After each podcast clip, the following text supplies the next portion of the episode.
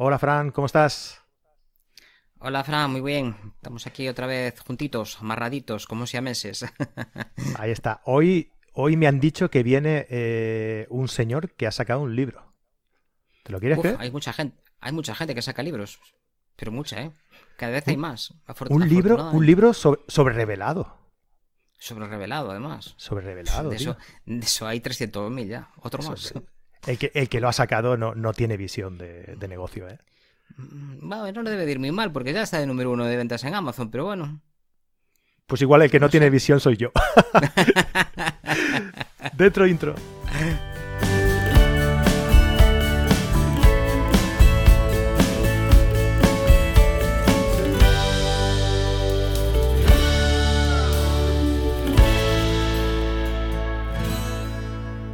Bienvenidos a carretedigital.com, el canal de YouTube donde compartimos, aprendemos y disfrutamos de la fotografía con todos nuestros amigos carreteros y con todos los colaboradores que participan en todos los programas que cada martes, jueves y domingos publicamos en nuestro canal de YouTube, en carretedigital.com.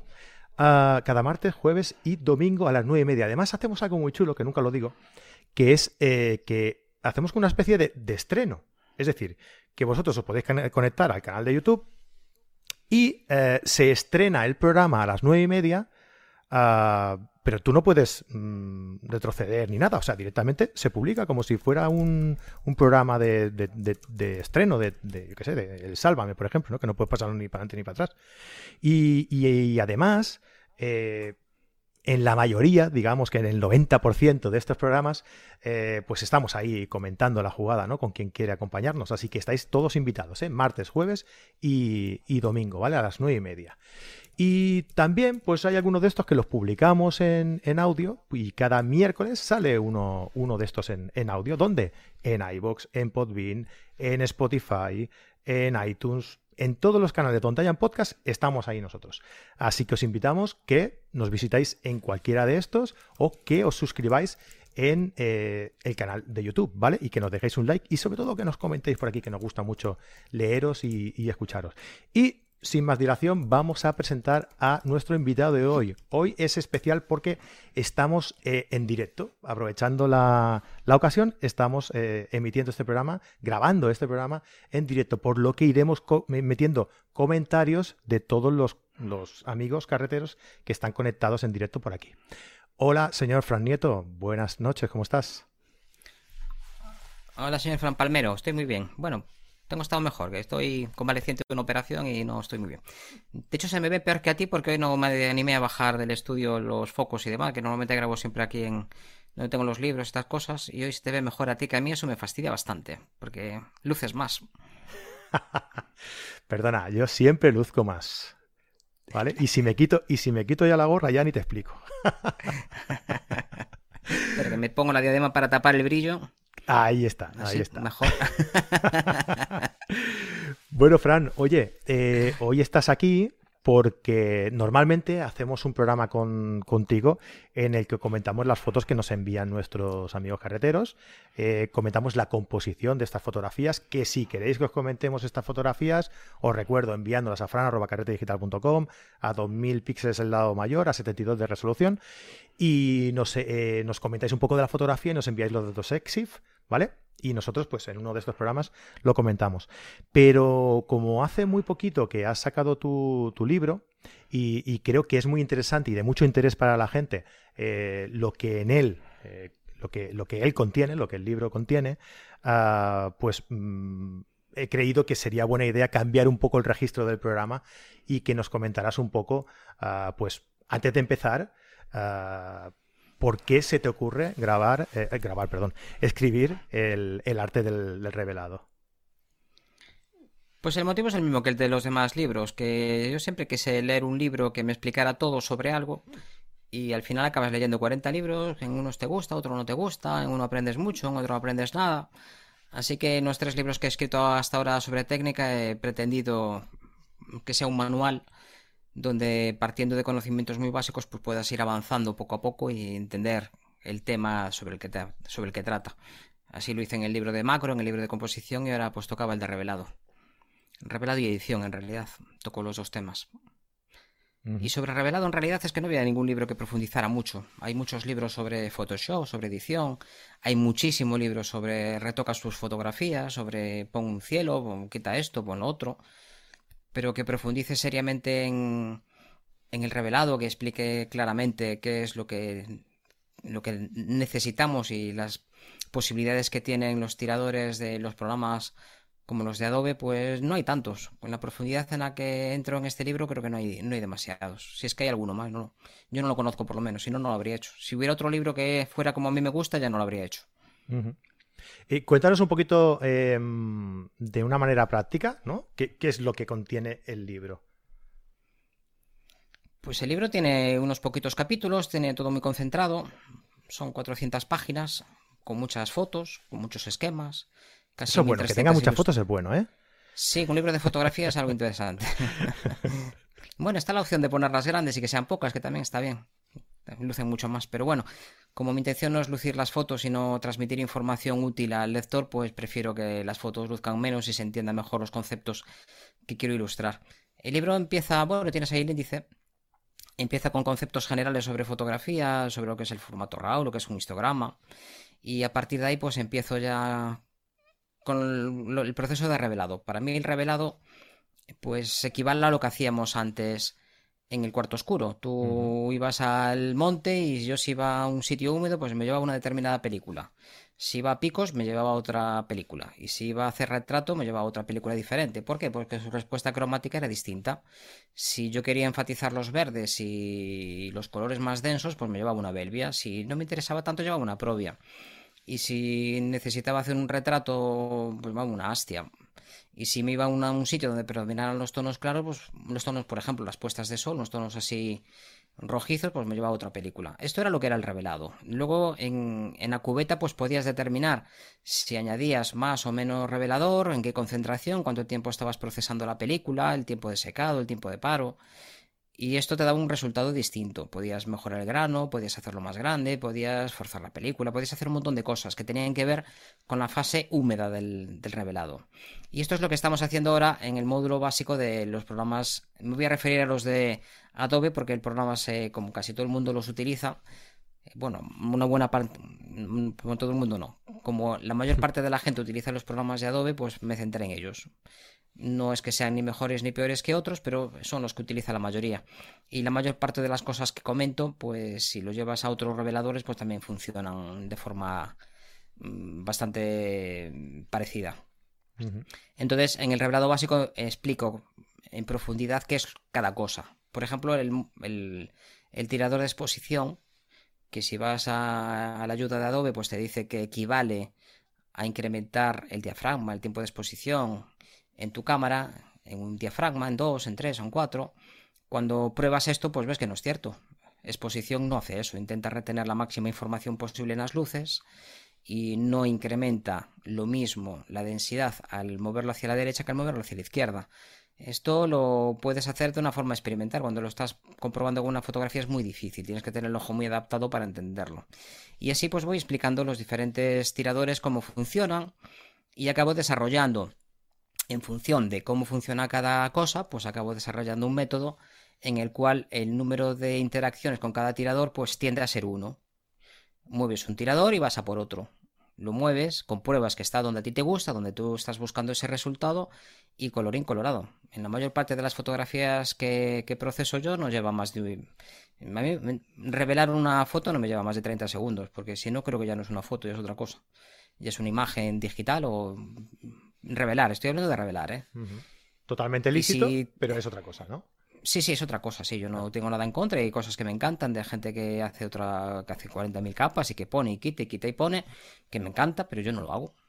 Y este libro pues está dirigido a, estas personas que están más próximas a esta forma de entender la fotografía. Y luego más adelante profundizo en Photoshop, en otras cosas que también... Este libro no trata de lo que a mí me gusta, es una cosa que también escapo mucho en los libros. Hay algunos libros que incluso tuvieron pues mucho seguimiento aquí en España que te enseñaban a hacer las fotos del autor. Te enseñaba a replicar sus imágenes. Y yo esto no es lo que quiero. Las imágenes que hace Frank Nito pues son las que le gusta a él. Bastante desgracia le tocó.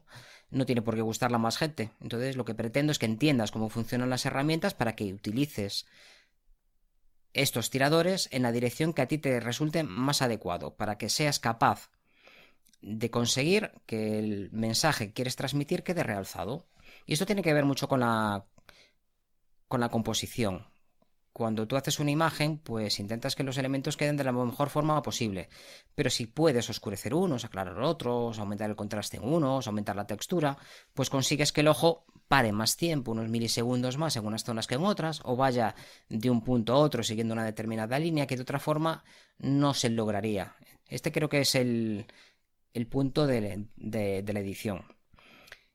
Luego, a partir de este entendimiento profundo que te va a permitir utilizar en muy poquitos pasos y con mucha precisión los tiradores y conseguir un resultado de partida que en muchas ocasiones pues, puede ser válido para muchísima gente que está más cerca de lo que es el concepto de Only Raw y sobre todo aprender que no hay que andar. Le subo un poco la exposición, ahora le doy el contraste, le doy a iluminaciones, ahora le doy a sombras, y si le doy un poquito más a iluminaciones, o le quito a sombras, obviamente el contraste. Entonces yo esto lo veo en muchos tutoriales, incluso de gente que hace, que tiene muchos conocimientos de Photoshop, que en realidad lo que hacen es estar probando. Y a mí es una cosa que me, quita mucho tiempo.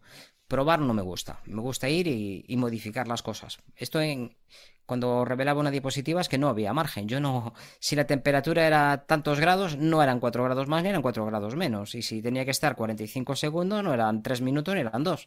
Yo aprendí a trabajar así, a ser preciso en lo que hago. Y es una cosa que me ahorra mucho tiempo y me ahorra muchos quebraderos de cabeza. Así que intento transmitir esta forma de trabajar a todas las personas que les interese.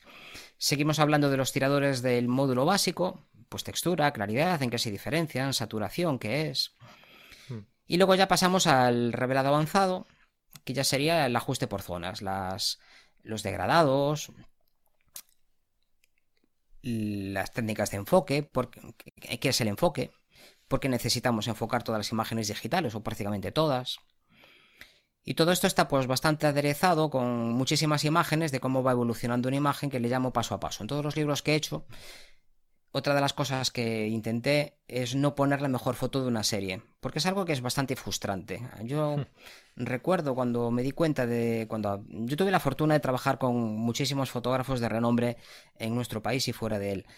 Y creí que tenían un don especial, donde hacían una fotografía que yo era maravilloso. Tenían ese don. Llegaban a un sitio, miraban, cerraban un ojo, disparaban y fotón que te parió. Y no, la mayor parte de la gente hace muchas fotos, hace muchas pruebas, hace muchos experimentos, va cambiando cosas y va llegando a un resultado. Va acercándose a lo que ellos tienen en la cabeza o van mejorando lo que ven y, haciéndose otra composición de lo que quieren, de lo que pueden conseguir de la escena. Ah, y si pongo esto y si quito lo otro, pues esto es lo que hacemos en paso a paso. Vamos viendo cómo va avanzando una fotografía y, cómo, y qué pasos vamos cambiando para que esa foto sea distinta. Me he separado mucho de mi estilo personal y he utilizado pues técnicas muy diferentes a las que está acostumbrada la gente. En algunas incluso con una edición muy invasiva que a mí pues se me hace excesivo, pero bueno, habrá gente que este tipo de, técnicas pues le resulten muy adecuadas y ahí están. El libro no es para mí, es para la gente que quiera leerlo. Y bueno, pues seguimos Sí, dime. sí. Eh, hablo mucho yo, ¿eh? si me dejas hablo todo el rato. No, ya, ya lo sé, ya. Eh, te comento un poco, ¿vale? Lo que nos va comentando la gente, que, oye, mm, yo no sé si los has contratado tú o qué, pero aquí hay gente que, que, nadie habla mal de tu libro, ¿eh? O sea, todos hablan muy bien de tu libro. Eh, por aquí Juan María Guas nos dice que la semana pasada le llegó que el contenido adicional que prestas en Facebook merece mucho la pena. No sé, luego nos lo explicas si quieres. Eh, Jorge Tocino dice que es eh, eh, la profundidad del texto, que entras al 100% en el proceso. Es una pasada como explica el proceso del revelado de una imagen, no deja ningún cabo suelto. Y por aquí em, Vanessa nos pregunta que si es de PS o de Lightroom, yo creo que más o menos lo, lo has ido explicando ahora, ¿no? Que te metes más o menos en las aplicaciones de, Adobe que sería Photoshop y, Lightroom por ser más o menos las más utilizadas, pero que yo creo que por concepto más o menos, si te metes en, otro, eh, en otros programas, el, proceso sería el mismo. Las indicaciones y las herramientas, evidentemente, son diferentes, ¿no? Pero lo que son las. las el procedimiento, mm, el flujo de trabajo, más o menos, sería el mismo, ¿verdad? Es que la idea original era incluir un capítulo sobre Capture One, que es el otro gran programa que, que tenemos para revelado y que a mí personalmente es uno de los que más me gustan. Pero no cabía. Este libro empezaba con. Habrá que hacer otro de Capture One, Fran. Eh, bueno, no sé si habrá mercado para un libro de Capture One específico, pero bueno, sería interesante saberlo. Capture One es un gran programa, no cabe duda. Hmm. Y tiene algunas cosas que me gustan mucho, hay otras que me gustan más en los programas de Adobe. Eh, en el mío, pues opté por lo que dije, porque la mayor parte de la gente pues trabaja con Adobe. opté por el revelado con Capture, con, perdón, con Camera Raw y con Lightroom, en aquellas cosas en las que son iguales, pues son iguales, y en las que son distintas, pues hago la aclaración, esto se hace así, no hay muchas diferencias entre uno y otro, simplemente a veces hay conceptos de, de nombre, y que en algunos pues te permite hacer más cosas que en otro, a veces gana Lightroom, otras veces gana Camera Raw, no entiendo que deben de llevarse malos de diseñadores de uno y del otro, porque no entiendo cómo no están más integrados uno y el otro y, sacan lo mejor de cada uno de ellos. Y la idea pues era incluir pues otros programas, pero mm, Capture One funciona de forma diferente. Ahora, si entiendes el razonamiento que hago con el libro y lo llevas a cualquier otro programa, el, algoritmo lo vas a sacar sin ningún problema. Sin ningún problema. Y Capture One es un poco más intuitivo para el fotógrafo que, que, los de Adobe. Es, al final se trata bastante, bastante más sencillo, sí. De interpretar si en una fotografía necesitas subir luces, bajar luces, subir contraste, uh, definición, microcontraste.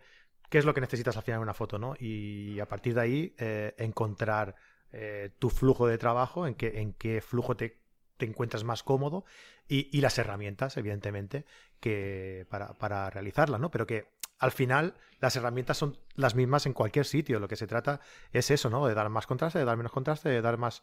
Eh, de subir sombras, de bajar luces.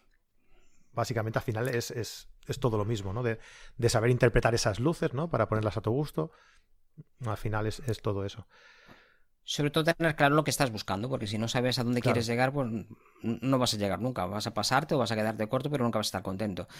Cuando tienes claro para qué sirve cada tirador es más fácil saber en qué punto. De hecho, establezco ahí una serie de parámetros para que la gente quede contenta. Hmm. Cómo encontrar el punto ideal para cada tirador. Cuando ya tienes claro que un poquito más oscuro no te gusta, un poquito más claro pues tampoco te gusta, pues en el medio está. Si en más uno me queda muy claro y a menos uno me queda muy oscuro, pues igual no está en cero, pero igual en más 0.30, me sigue gustando poco, pues entre 0.25. Entonces cuando vas eh, delimitando la zona en la que lo tienes claro, ya está. Y luego hay algunas herramientas que, son sencillas de usar. Blancos, por ejemplo, nos permite controlar el punto de ruptura del histograma por el lado derecho. Si en nuestra foto tiene que haber zonas con blancos puros, en el histograma tiene que haber algo blanco. Tiene que haber algo en el histograma en la parte derecha que, tenga información. Si no la tienes, pues tienes que subir blancos. ¿Hasta dónde? Bueno, pues presionando la, la tecla Alt alternativa en, Mac o en Windows, que es la misma, Hmm. pues lo ves de forma muy gráfica y ya no tienes más dudas. Si tú tienes que tener un histograma con blancos, tienes que tener un histograma con negros, pues tiene que haber información allí. Y no hay más. El resto de la información pues puede estar desplazada hacia un lado hacia otro. A ti te pueden gustar las fotos oscuras, a mí muy claras, a mí muy contrastadas, a ti muy saturadas. Pero es cuestión de entender para qué sirve cada herramienta. Una vez que lo entiendes, es, es que no es nada difícil encontrar el punto en el cual pues tú estás contento. Yo el método este, que se basa en un algoritmo que he ido refinando a lo largo de los años, lo he probado en muchísimos cursos, que yo llevo impartiendo docencia en, revelado pues, los últimos 15 años quizá, y me he encontrado alumnos de todo tipo, alumnos que hacían unas fotos, alumnos que hacían otras, que le gustaba una cosa, que le gustaba la otra, y siempre los he retado que encontraran una fotografía donde no funcione, y hasta ahora nunca nadie ha sido capaz de decir, pues mira, con estos cinco pasos que tú me dices, no soy capaz de conseguir la foto que yo quiero. Y partir de un buen revelado y no partir de una foto super plana que hay que pasarle 40 capas en Photoshop, yo creo que es un, una mejora de calidad en algunos casos porque no sometes a la foto a tanto estrés, a tanta ruptura tonal y por otro es un adelanto de tiempo. Y yo el tiempo lo valoro mucho, prefiero estar en el campo, estar leyendo un libro y no estar peleándome con los programas de revelado. 15 años llevas dando clases, te, hacía más joven. hombre, soy un niño, lo que pasa es que empecé muy pronto. Sí, hombre, sí.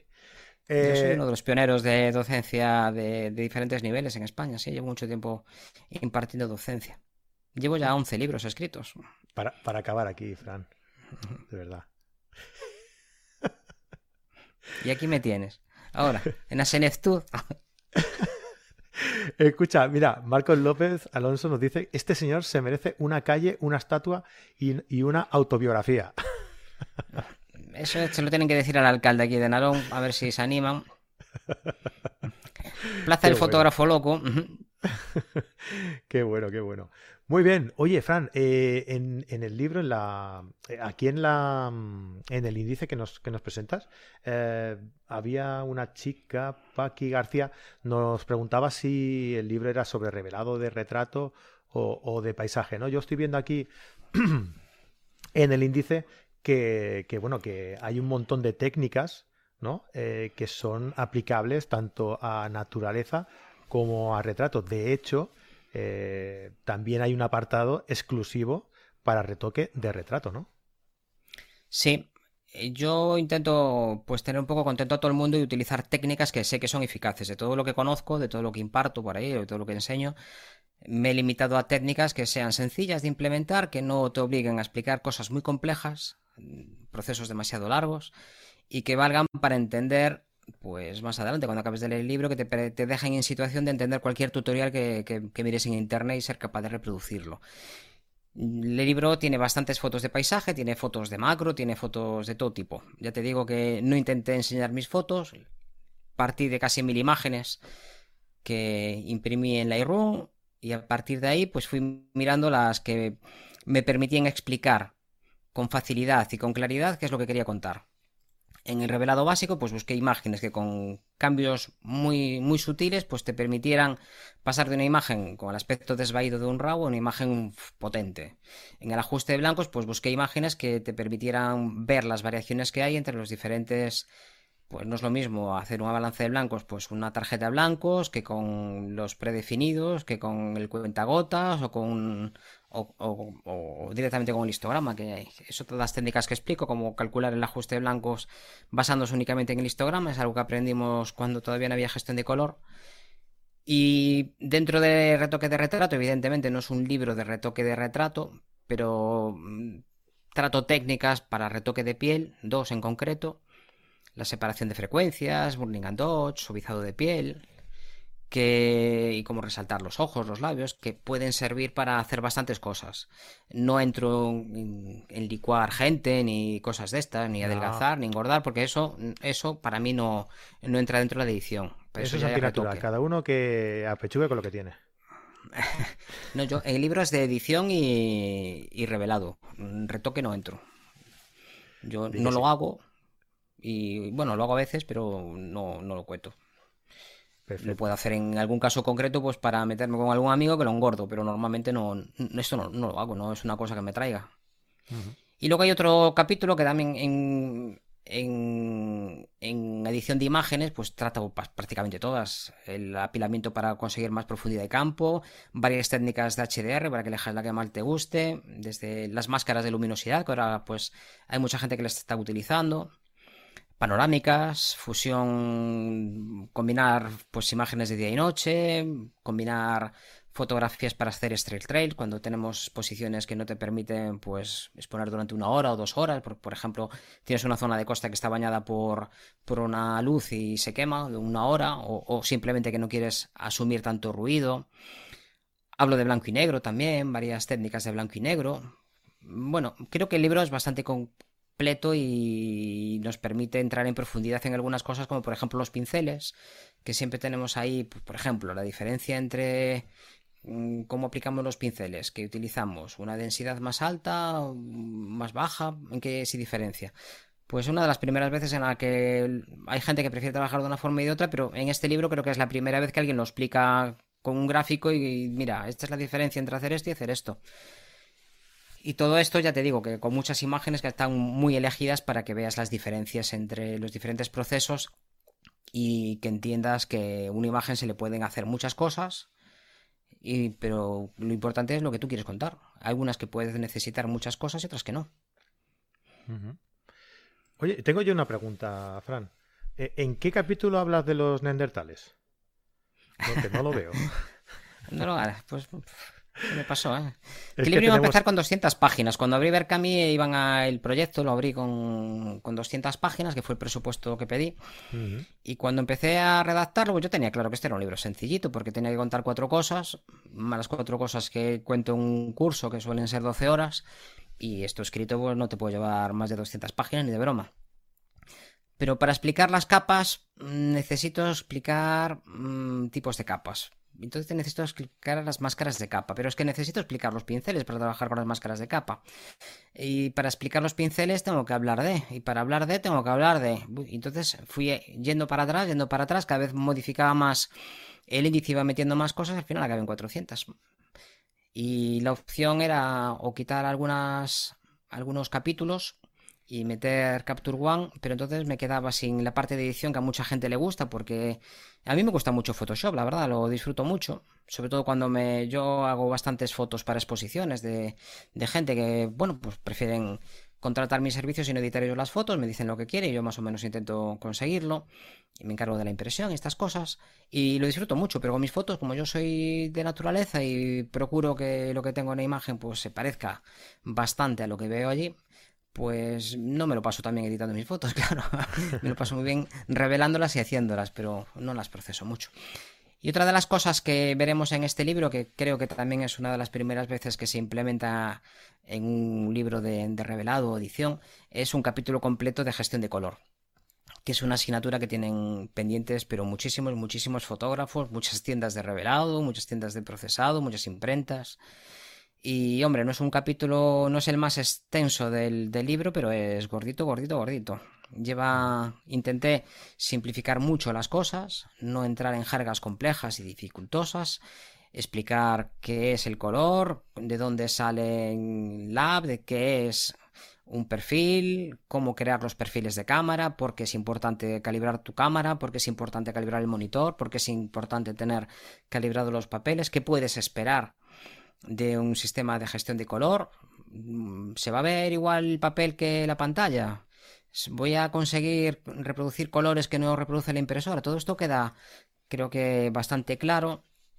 Y acabo con un ejemplo mm, de los dificilillos de, de conseguir que un perfil muy saturado y con colores muy vivos pues pueda ser impreso en, en otro sistema de una forma manual. Y el último capítulo, y con esto ya te dejo tranquilo, es acabar la imagen, que es otra de las partes importantes. Hay que cambiar el tamaño de la imagen según el destino al que vaya a ser sometido. La resolución depende mucho de los factores como el tamaño de visualización, el tamaño de impresión, el medio en el que se hace. Antes decías que te mandaran las fotografías a 2000 píxeles y a 72 píxeles por pulgada. Y en realidad no nos hace falta, nos hace falta que nos manden las fotos a 2000 píxeles, que le pongan la resolución que quieran. Cuando la abres en Photoshop le das control cero y ya la ves a página entero. La resolución solo sirve para imprimir. Nada más. Bueno, pero es por el peso de la imagen, ¿no? Si no le no, da igual, 300... da igual. Da igual. ¿No? Si la, si la imagen pesa 2000 píxeles, da igual lo que da igual. Prueba, ya verás. Esto fue una guerra que tuve yo durante mucho tiempo, cuando empezamos con esto de la fotografía digital, y esto se lo dije a muchísimos concursos, que, que da igual. Si tú pides una foto de 3000 por 2000, da igual lo que pongas. Si son 3000 por 2000 píxeles y tú pones pues 100 píxeles por pulgada, pues se va a reproducir en tantas pulgadas si le pones. Pero eso tiene que ver con los dispositivos de salida. En la pantalla se va cada píxel va a intentar ocupar un píxel en pantalla. Tú le das a Photoshop control 0 cada píxel es un píxel en pantalla. Da igual. Y, no ocupa más, porque son 3000 por 2000 píxeles. Lo que pesa una imagen son los píxeles. La resolución es una mera etiqueta. De hecho, cuando tú exportas una foto en Lightroom hacia Photoshop, te deja poner una resolución: 254, 300, 400, pero la imagen es exactamente la misma. Lo único que indica la resolución es cuánto va a ocupar cuando yo imprima esto, cuando lo ponga en un papel. Vale. Son píxeles por pulgada. En un monitor de hecho, la resolución de 72 no tengo muy claro dónde salió. Porque tu monitor no tiene 72 píxeles por, pulgada de resolución. Cierto. ¿Cómo se calcula la resolución de un monitor?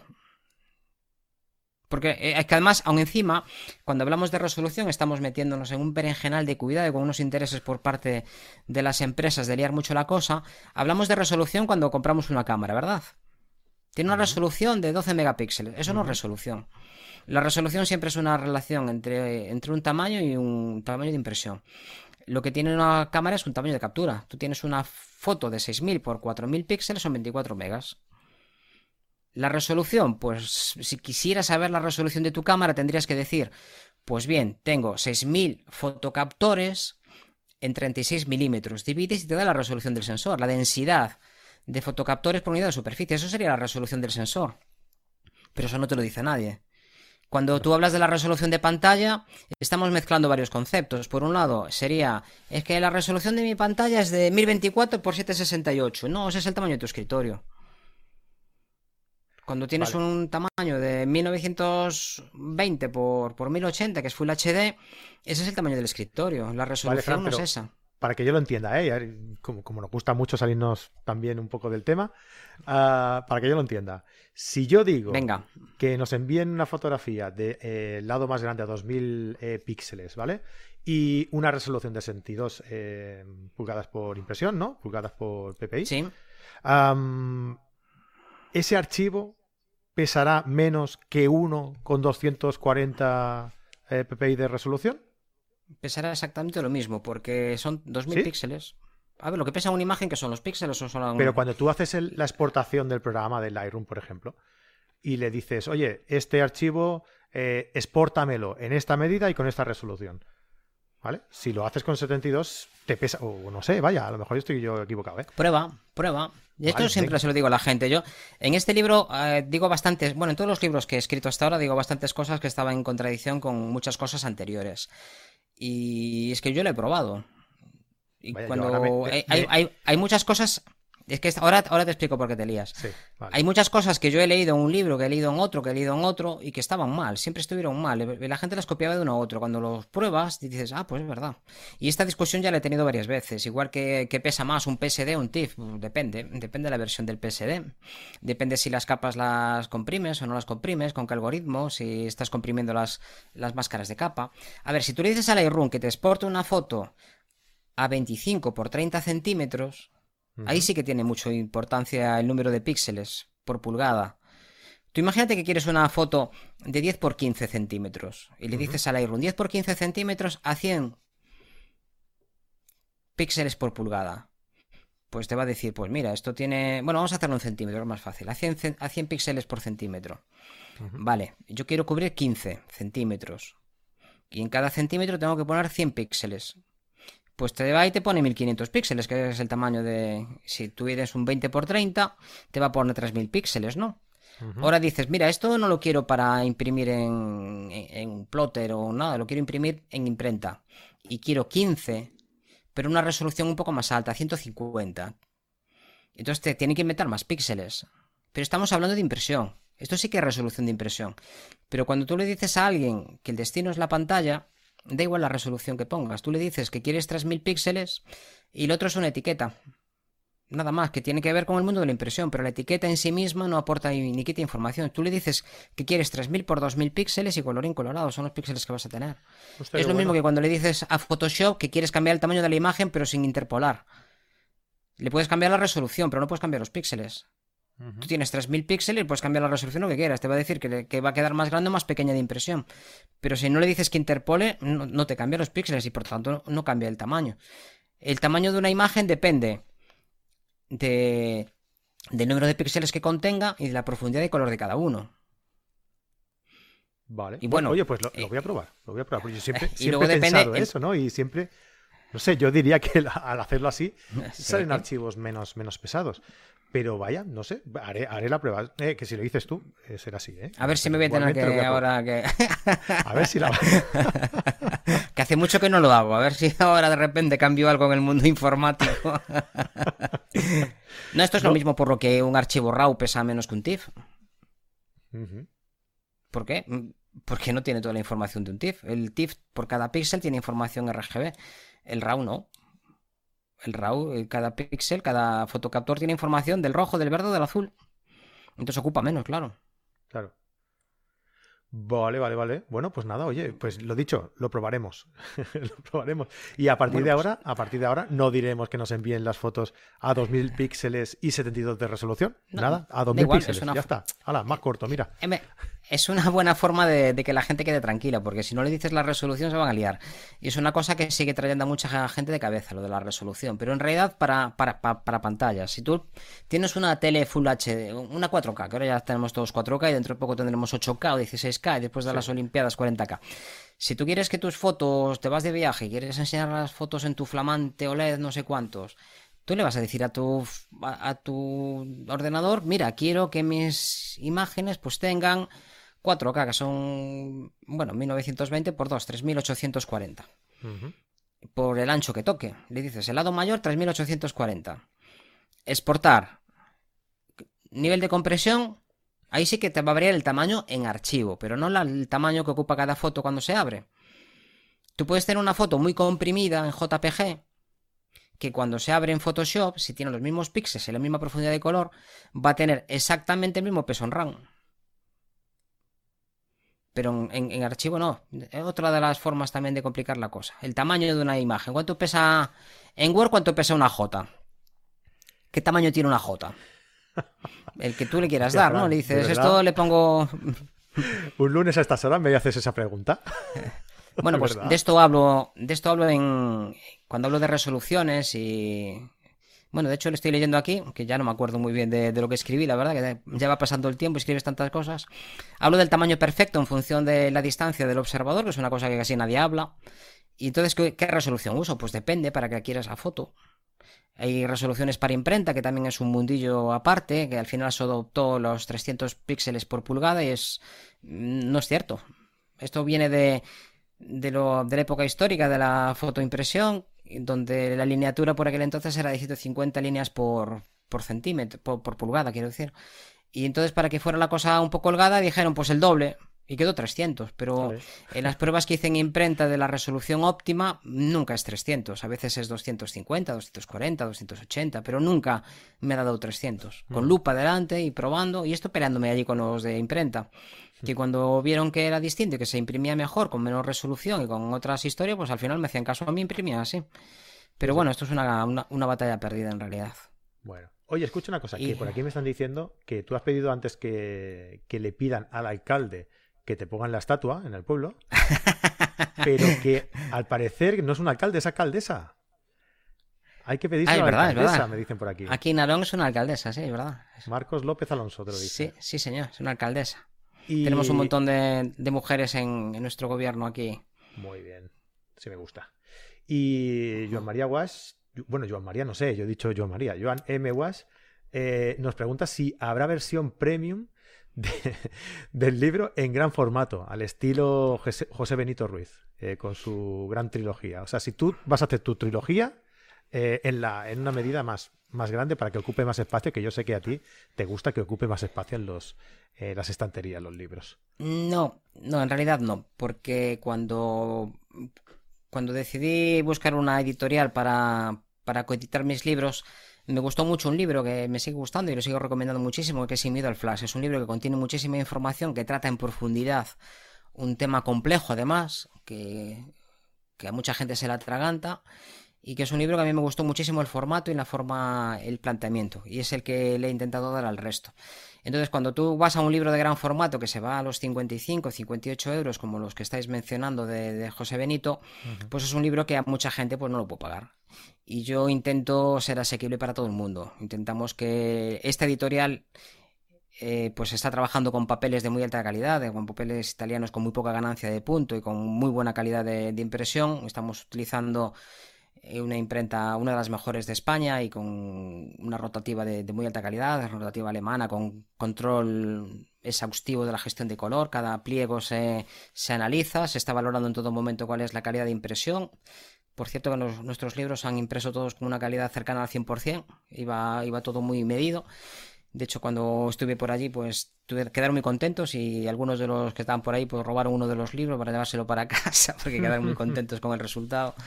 Y ya, esto para enseñar y tal. Porque no todos los fotógrafos hacen la parte de, gestión de color para imprenta de, la forma más adecuada. Entonces al final hay cosas que no lucen como deberían.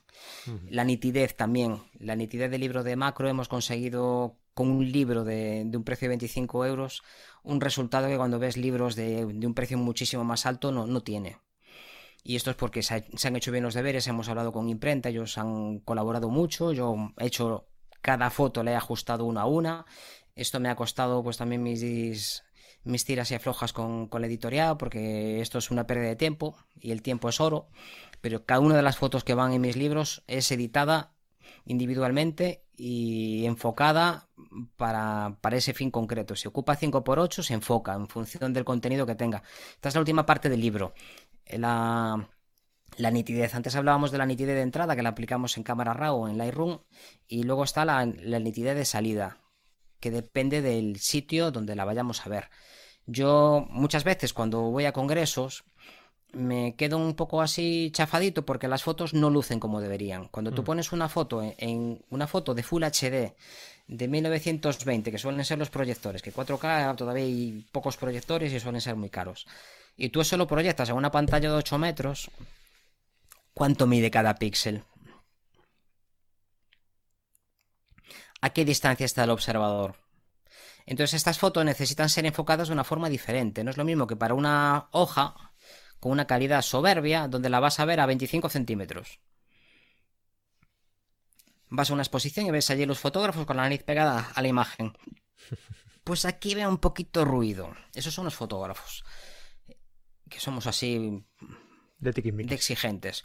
Sí esa imagen, pues las imágenes normalmente se deberían de ver a, una distancia igual a la diagonal, un, al doble de la diagonal de la imagen, que te permita verla toda de, una, de una ah, vez. Está bien, Entonces, sabía. Sí, es el tamaño idóneo para ver. Cuando tú vas a ver un cuadro como el Guernica, pues no lo ves a 20 centímetros. Bueno, el Guernica ya te gustaría verlo a 20 centímetros. Ya tienes ahí un guardia que te da con algo en la cabeza. Pero normalmente es un cuadro grande verlo de lejos tú ves las meninas y, hombre, yo me acerco a ver la pincelada porque me gusta mucho la pintura, y, pero estoy viendo la pincelada. Cómo hizo, cómo hizo el velado, cómo, qué utilizó, qué tipo de pigmento, intento adivinar, qué, cómo se hizo esto. Y esto, esto lo puedes hacer también cuando ves una imagen, te acercas para ver el nivel de ruido en la sombra, estas cosas, pero lo que estás analizando son otras cosas. no puedes analizar una imagen por, ah, es que aquí hay un poco de ruido, pero joder, tú, un fotón del copón, hay una cosa impresionante, un momento, mm, y, tiene un pelín de ruido en la sombra, pues tendrá. Pero, mira, ahí estás poniendo una de las cosas que es novedosa en este libro, y es que he creado unas gráficas con cómo se comporta cada, cada tirador en función del valor que tenga. Entonces hay algunas que son bastante sorprendentes. Contraste, por ejemplo, ves que es bastante simétrico de uno a otro, pero hay otros que son bastante, bastante asimétricos. Incluso el tirador de iluminaciones es bastante diferente en función de cada versión que hemos ido sufriendo y depende un poquito también del contenido de la imagen, no funciona siempre igual. Pero bueno, son cosas que se ven cuando te metes en diagramas y cuando haces muchos números en una hoja de cálculo, si no, no, no te dan esto, no, no lo ves. La única forma de hacerlo es esta. Y ya la última parte del libro, pues, es hablar de, del proceso final. Mira, aquí tenemos un poco de, lo que hablábamos de... Ves que el libro hay un poco de todo. Hay, aquí las dos páginas de arriba tienen paisaje, fotos con, con muchísima gama tonal, fotos que en principio pues pueden aparecer incluso como quemadas. Hay un ejemplo por ahí que está muy logrado. Esta es una imagen que tiene pues muchísimo revelado. Ahí pasamos de una imagen que en principio era una imagen que se iba a tirar, pero cuando surgió este libro la recuperé porque tenía bastantes cosas para procesar. Y bueno, pues al final casi acaba siendo la portada del libro. Mira tú las vueltas que da una foto. una, y era una foto que tenía alguna carencia. Tenía alguna carencia. Está en su momento, pero mejoraron muchísimo los programas de revelado.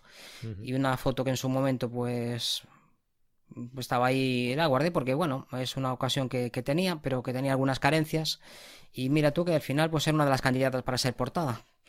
Y que tiene bastante procesado, tiene muchísimo procesado. Y bueno, el que le guste procesar más, pues en este libro encontrará técnicas que le permitan ahorrar tiempo y conseguir resultados de calidad. Sobre todo lo que busco es calidad. En retrato, pues explico también las diferentes zonas que, perseguimos realzar, porque oscurecemos los laterales de la nariz, porque oscurecemos una parte del labio y no otra, cómo conseguir más volumen, Burning and 2, por ejemplo, cómo aplicar las técnicas en un lado y en otro. Ves que muestro las máscaras también, que es una cosa que no siempre aparecen en los libros. Te dan el resultado final y búscate el paso intermedio. Y yo a veces digo, ¿cómo se pasa de aquí a aquí? Me pasa ahora que estoy retomando un poco el dibujo, que los tres primeros hacen cuatro círculos, ¿vale? Ya tengo aquí la trompa y la barriga del elefante. Y de repente en la siguiente imagen ya tiene la sombra, ya tiene el volumen de los colmillos. Y, vale, en el medio que había. Y yo esto, de aquí a aquí no paso, no sé. Pues, pues esta parte de, de pormenorizadamente qué es lo que hace en cada uno y por qué, que es una cosa que a veces tampoco se explica. ¿Por qué? qué es lo que busco en el foto a foto, explico desde el principio qué es, cuál es el resultado final. Y cada foto es muy diferente de las otras, con a mí me da mucha rabia también los libros que tienen todas las fotos iguales. Que los problemas de las fotos son todos los mismos. El procesado siempre el mismo. Pues yo he buscado fotos muy diferentes, con problemas muy distintos, y en cada una voy avanzando un poquito. Hasta que al final creo que el lector pues, puede quedar en situación de resolver pues una buena cantidad de las necesidades de su día a día. Y si no la resuelves porque necesita retocar cosas y para eso pues este libro no le va a servir, claro, necesita un libro más especializado. Perfecto. Oye, explícame esto, Fran. Tutoriales en eh, Facebook, 35 euros. ¿Qué quiere decir tutoriales en Facebook? Bueno, pues como sé que hay muchas cosas que a la gente le gusta ver en tutoriales, en, vídeo, el libro contiene muchísima información teórica. A mí sabes que me gusta mucho la, parte teórica y, y aporto mucha información y creo que contrastada. Pero hay gente que prefiere ver ejemplos. Entonces pues he creado la opción de subir, estoy subiendo ahora mismo menos de lo que me gustaría, porque ya te digo, eh, bueno, me operaron hace poquito y se me complicó mucho este mes. Pensaba tener ya todo el trabajo hecho, pero como estuve en el hospital y ahora mismo estoy, bueno, muy poquito tiempo sentado porque me duele bastante en la cadera. Y al final pues opté, en vez de tenerlos todos listos, pues opté por crear un grupo en Facebook donde voy a ir subiendo los tutoriales y lo cual me permite también que en caso de que haya dudas, pues que me vayan preguntando. Por ahora estoy subiendo uno por semana y espero... Eh, personalizada, mm, lo que las dudas que surjan, hasta ahora las dudas que han ido surgiendo. Incluso hay un feedback. Si hay alguna cosa que no queda clara, pues podrían decirme, mira, esto no queda claro. Me han surgido algunas ideas de por qué no haces algo de esto. Y al final van a ser un montón de tutoriales también, la verdad, porque en principio la idea que tenía era eh, algunas partes del libro que pueden ser un poco más densas o algunas técnicas que no explico en el libro porque ya no hay sitio, algunas cosas que a mí me, me resultan interesantes y podrían quedar pues complementadas. Al final pues estoy empezando desde el principio y explicando todo paso a paso y estoy utilizando otras fotos, porque con el libro van, hay un código QR al principio que te permite bajar prácticamente todas las fotos del, libro para poder jugar con ellas. Muy bien. Porque si yo te estoy explicando que a esta foto le hace falta incrementar la exposición o reducir el contraste, igual a una que tengas tú por casa, pues no se parece en nada a ese y, el razonamiento no vale. Cada foto es distinta. Esto es una cosa importante también en el revelado. Yo no, no explico un algoritmo rígido donde cada cosa tiene que ser A, B, C y D, ¿no? Cada foto tiene sus necesidades. Si sabes para qué es cada cosa, de inmediato sabes a dónde quieres ir y sabes a qué darle. Si tú quieres llevar un. quieres hacer la mudanza, no te compras un. no pides prestado un Lamborghini, ¿verdad? Igual pides prestado un camión, si tienes carnet para ello. Entonces cada foto tiene sus necesidades y, no sirve de nada pretender que todas se procesan igual, porque no es cierto. No tiene nada que ver una foto de un paisaje con una foto de un retrato. Y no, tiene no tiene nada que ver una foto completamente derechada con una foto oscura. No tiene nada que ver una foto nocturna con mucho ruido con una foto sin ruido. Son procesados diferentes. Tú explicas el proceso de una fotografía y para que la gente pueda eh, practicar ese proceso y para que entienda el, ese, proceso, ese, ese, flujo ¿no? que tú estás utilizando en esa foto, pues lo mejor es practicarla donde requiere ese proceso, que es en esa misma foto. Y es la que tú, una, vez que, una vez que lo has entendido, has visto la diferencia y ves, porque hay algunas cosas en el libro, a pesar de que hemos tenido mucho cuidado con la impresión, hay cosas que no se ven que necesitas un monitor para poder apreciarlo a los matices. Algunas cosas, además, al tamaño que se pueden poner las fotos en, en un libro de este precio, pues no queda, hay, que hacer concesiones. Una es la letra, la tipografía, que es más pequeña de lo que me gustaría. Y si quieres meter tantas fotos, pues tienen que ir pequeñas, no, no mm. queda. Entonces, hay muchas fotos que a mí me encantaría verlas a doble página, en formato, pues, un DIN A3, como puede ser los que hablábamos de José Benito. A mí me encantaría. Algún día, pues, igual algún libro así, con foto de autor. Y fotos comentadas, quizá, no sé, algo. Igual algún día me da por ahí. Pero no es un libro de divulgación. Los libros que intento hacer yo tienen que llegar al máximo número de personas posible y son libros más baratos y con otras carencias, claro. Hay gente que prefiere pagar más y yo creo que en general hay gente que, que la economía es la que es y que prefiere pues tener libros accesibles. Así que entonces al final pues estamos haciendo un montón de vídeos.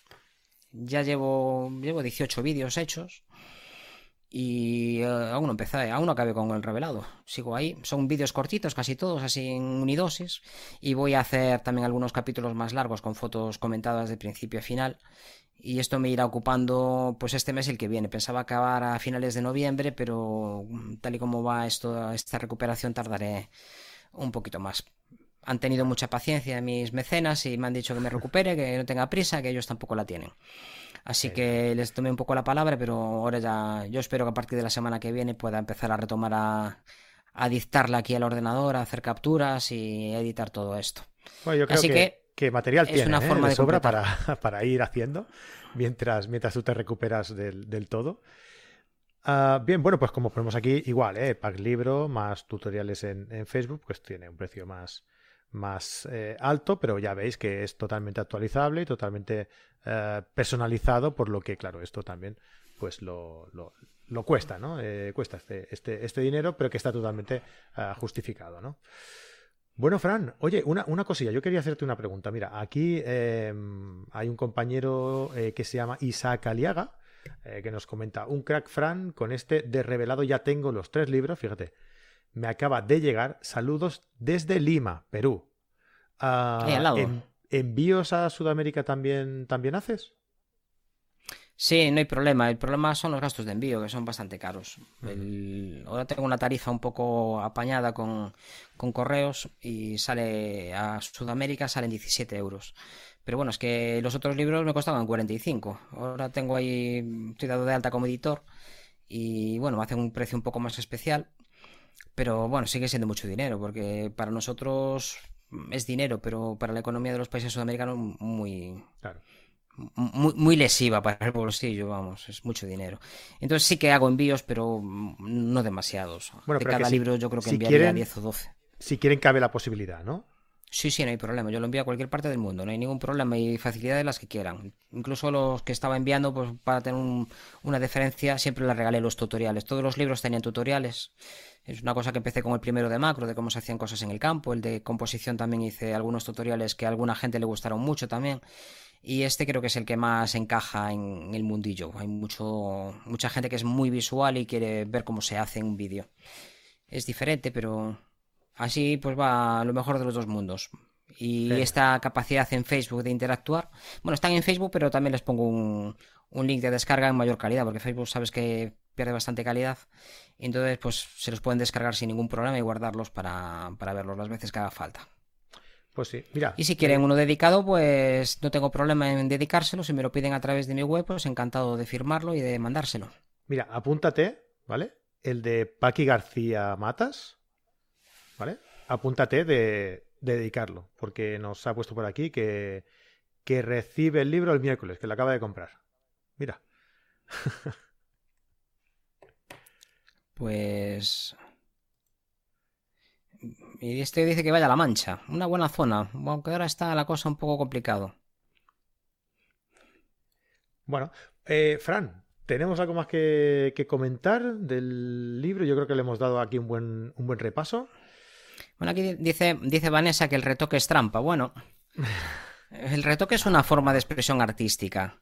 Y si tus fotos necesitan de eso, esta es una guerra que llevamos desde el principio de la fotografía, entre el realismo y el pictorialismo. Hay gente que cree que la realidad es lo de menos, lo que necesita es expresarse de aquella forma que mejor le pida el cuerpo. Y bueno, pues va a utilizar las herramientas que requiera. Igual que hay pintores que, pues a ver, no tiene nada que ver eh, los pintores impresionistas con los pintores de la época que se dedicaban a hacer paisajes. ¿Y cuál es mejor? Pues ni uno ni otro. Cada uno, Van Gogh, pues es, el estilo que tenía. Es eh, hacía trampa porque hacía unas unas camas que no correspondían con la perspectiva. No. Y hay cosas que me gustan. Lo importante es si el mensaje coincide con la forma. Y cuando el mensaje es potente y, eso requiere retoque o quitar o poner o juntar varias fotografías, es arte, es una forma de expresión artística. Yo en las fotos que hago, naturaleza o en, fotografía y fotoperiodismo, creo que tergiversar la realidad sí que es trampa y que además es poco ético. No, quitar una... a ver, tú vas a un campo de lavandas donde hay tres árboles y todo el mundo clona dos y le queda muy guay la composición, pues queda muy chula, pero cuando voy allí veo que me falta, pero ¿y estos dos árboles nacieron ahora de repente? Pues me siento un poco engañado. Cuando voy a un sitio y veo que es un sitio idílico y que en el medio hay una torre de alta tensión que lleva un tendido de un, de un parque eólico por allí, pues me siento un poco estafado también. Entonces creo que, que hay algunos límites para la fotografía donde no debería de haber retoque, pero hay otros que mientras no engañes a nadie o el retoque sea tan claro que que no haya ningún, ningún problema ético, yo creo que es una forma de manifestación artístico. Mm. Marcos dice que tengo que hacer un libro... No entraremos en ese debate. No, no, es un debate, es un debate estéril. Cada uno tiene su forma de ver la fotografía y los realistas no van a convencer nunca a los pictorialistas y al revés tampoco. Marcos dice que hagamos un libro de astrofotografía y de eso pues va a ser mejor que lo haga él, que le pega bastante bien. Y dice Vanessa, para imprimir, ¿qué formato es mejor? Y no entiendo muy bien la pregunta. Sí, la resolución, me imagino, ¿no? De lo que estábamos comentando antes, de, el tema de resolución, que, Tenemos, mira, para, para, no extendernos mucho, ¿te acuerdas que hicimos un, un programa junto a Jorge eh, en el que comentábamos la mejor forma, eh, bueno, el flujo de trabajo que debíamos seguir para imprimir bien una, una, fotografía, que hicimos una prueba con los chicos de Sal Digital, ¿te acuerdas? Ah, sí, ¿verdad? Sí, sí.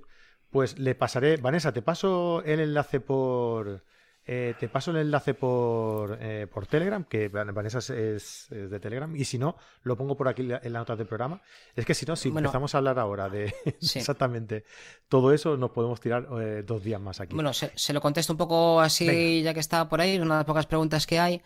Pues la resolución más habitual para impresión son 254 píxeles por pulgada, para impresiones tipo plotter o impresiones domésticas.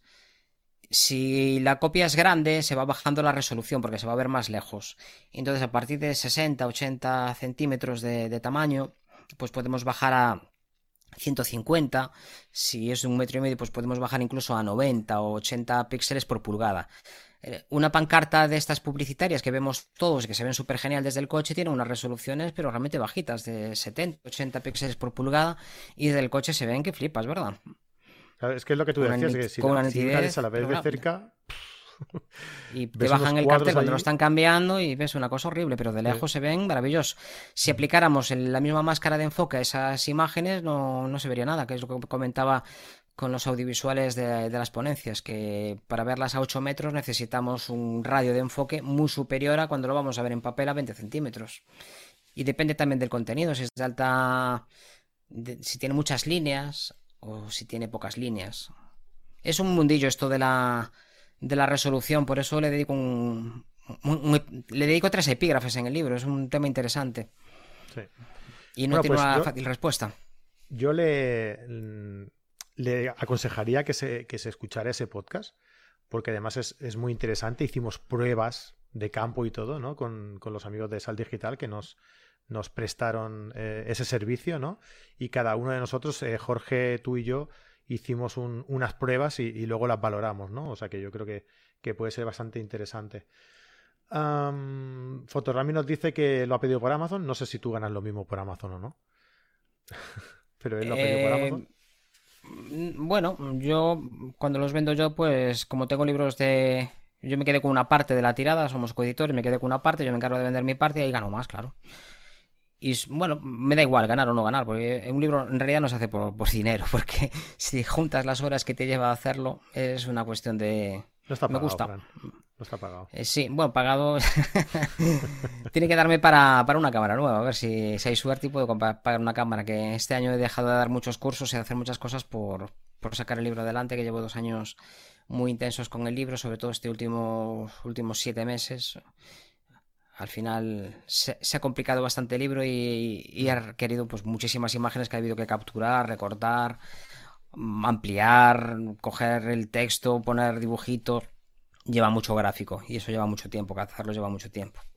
Bueno, y la última, pero antes de decir nada, antes de decir nada, todos los que estéis por aquí, ¿vale? Estéis comentando o no estéis comentando, dejadnos un like y si no estáis suscritos al canal de YouTube, ya estáis tardando, ¿eh? Así que venga, eh, paso lista, ¿eh? Ahora cuando, mientras Fran está hablando, voy pasando lista de quién y no, y no eh, de quién y no le ha dado, ¿vale? Hostia, no, me explico como el culo tú. Tarde ya. Eh, aquí pregunta a um, Joan M. Was si hay planes para el próximo libro. Bueno, planes siempre hay. Lo que pasa es que yo acabo tan cansado de los libros que me tomo un periodo de descanso. Entre un libro y otro siempre me cojo seis, nueve meses de descanso porque acabo realmente agotado y saturado porque estoy con el cerebro puesto ahí en, eso y me ducho, como, me meo, hago todo pensando en, en, lo que estoy haciendo, en lo que me falta por hacer, en cómo puedo explicar alguna forma mejor, en si esto será exactamente así o tengo que probar a ver si Mira, por ejemplo, todos los gráficos que tenía hechos cuando salió la nueva versión de, de, la, de que venía con aquello de textura, ¿te acuerdas? Antes teníamos el enfoque de tonos medios, la claridad, y de repente sacan textura y, volví a hacer todo el trabajo para ver si los gráficos nuevos eran los mismos. Sí, me acuerdo. Además que, me, comentaste que lo tenías ya medio acabado, pero que como viste que habían salido varias actualizaciones, lo hubo que volver a hacer el trabajo entero. Y bueno, al final resulta que habían cambiado muy poquito alguna cosa, muy poquito, retocaron algo de iluminaciones, pero se tocó muy poco. Pero claro, hay que hacerlo. Si este libro va bien y se hace una reedición, pues igual hay que volver a hacer un montón de cosas. Un libro que no es como el de Macro, que le das cuatro cositas en material y el resto prácticamente es lo mismo. O composición que prácticamente va a ser lo mismo dentro de 20 años o 40. Vaya fregado tan metido, Fran. Sí, libros hay más. yo tengo pensado hacer más libros y el siguiente ya lo tengo bastante encaminado. Y pues si me recupero, pues lo haré dentro de dos años. Van cada dos años, seis meses de, recuperación. Me pongo a hacer los temas, a buscar fotos y a partir de ahí empiezo a escribir. Los saco en Berkami y si sale bien, pues ya, ya lo acabo y, y ya le dedico seis meses en dedicación exclusiva. Cierro todo lo demás, cancelo todo lo que tenía pendiente, no, no cojo nada, ni cursos, ni nada, y me dedico al, libro en exclusiva. Genial, pues nada, deseando ya que salga que salga el próximo. Por eso querrá decir también que te has recuperado pronto, ¿eh? Eso, eso es importante también. vale, pues eh, vamos a cerrar ya el chiringuito tú, porque si no, mañana no hay, no hay quien nos levante. Eh, Fran, ha sido todo un placer. ¿eh? ¿eh? yo creo que ha quedado muy bien explicado todo. hemos cambiado un pelín. Hemos, vuelto a las andadas, ¿eh? a los podcasts aquellos que nos duraba hora y pico o así. Pues hemos vuelto, hemos vuelto a eso. Eh, a la gente, a la gente le gusta. ¿Has visto cómo aguanta la gente? ¿Eh? pues nada. chicos y chicas que estáis por aquí, todos, muchísimas gracias por estar en el, en el directo. Ah, tenéis el, el libro de, de, Fran Nieto, ya lo habéis visto, frannieto.es, la página web, la tenéis lo tenéis ahí en el apartado de libros, ¿vale? Y, ya veis que vale muchísimo la pena, que escribir un libro no es simplemente ponerte un rato delante de, un papel y empezar a, vomitar lo que se te ocurra. Ah, no, no, tiene, tiene muchísimo trabajo, muchísimo eh, proceso, eh, como hoy os ha explicado Fran. Y, bueno, qué duda cabe que eh, si además de dedicación el, el escritor tiene la capacidad de, poder plantear todo lo que tiene en la cabeza, que me consta que Fran tiene mucha información en la cabeza y es capaz de plasmarlo en, un libro, pues salen eh, magníficas obras como la que tiene, como la que ha publicado uh, Fran Nieto. El problema de este libro fue que dejaba fuera, porque quedaron muchas cosas que, de hecho, después con el tiempo dije que debía haber hecho dos libros, uno de edición y otro de revelado, pero bueno, fue así, pero había, había material para dos libros. bueno, así tienes, tienes excusa para, el próximo. El arte del revelado. dedicarnos a otra cosa. no, no repito tema. Hay muchas cosas de las que hablar y por ahora no repetir el tema. Quedan dos libros por lo menos por sacar y, y, después ya veremos. Tiempo al tiempo. Primero vamos con este ¿eh? y luego ya veremos. Muchísimas gracias, Fran, por tu tiempo, por el libro y oye, que seguimos, seguimos aquí a tope en el, en el podcast. Pues muchas gracias a los que aguantaron hasta aquí. Me alegro mucho que os haya gustado lo que hablamos. Y nada, si os animáis a comprar un libro, encantado. Os, orgulloso de dedicároslo y si os animáis a hacer una pues una review diciendo lo que esté bien y lo que esté mal, que yo me encanta que la gente me diga esto está mal, porque se aprende mucho cuando te dicen que está todo bien, pues no se aprende nada y te queda la duda de si lo habrán leído, pero cuando alguien te dice, pues esto no me quedó claro o lo otro creo que estás equivocado, pues te permite darle una vuelta a todo. Exacto, lo decimos siempre aquí, ¿eh? A nosotros nos gustan las críticas siempre y cuando sean con respeto y constructivas, las que hagan falta. Nosotros encantadísimos de, recibirlas y, yo me imagino que para ti es igual de valioso eso también en el, en el libro. Ah, lo dicho, Fran, nos vemos en, en 15 días, ¿vale? Un abrazote y que te recuperes. Venga, gracias, lo intento, lo intento. De mi lado pongo todo lo que puedo. Venga, que te quedemos ver haciendo footing ya, ¿eh? Vamos. Eh, footing no, que correr nunca corrí, pero andar en bicicleta me gustaría volver a andar a principios de año a ver si es posible. Y sobre todo volver a andar en coche, que me echa, echo de menos las playas que deben estar muy bonitas ahora con estos temporales y el invierno es una época muy bonita para hacer foto de costa. Ahora, vienes. Ahora, que me has dicho eso, ahora, comentamos una cosa cuando, cuando eso. Pero no nos estábamos yendo, pero vuelves otra vez a esto. Que sí, una...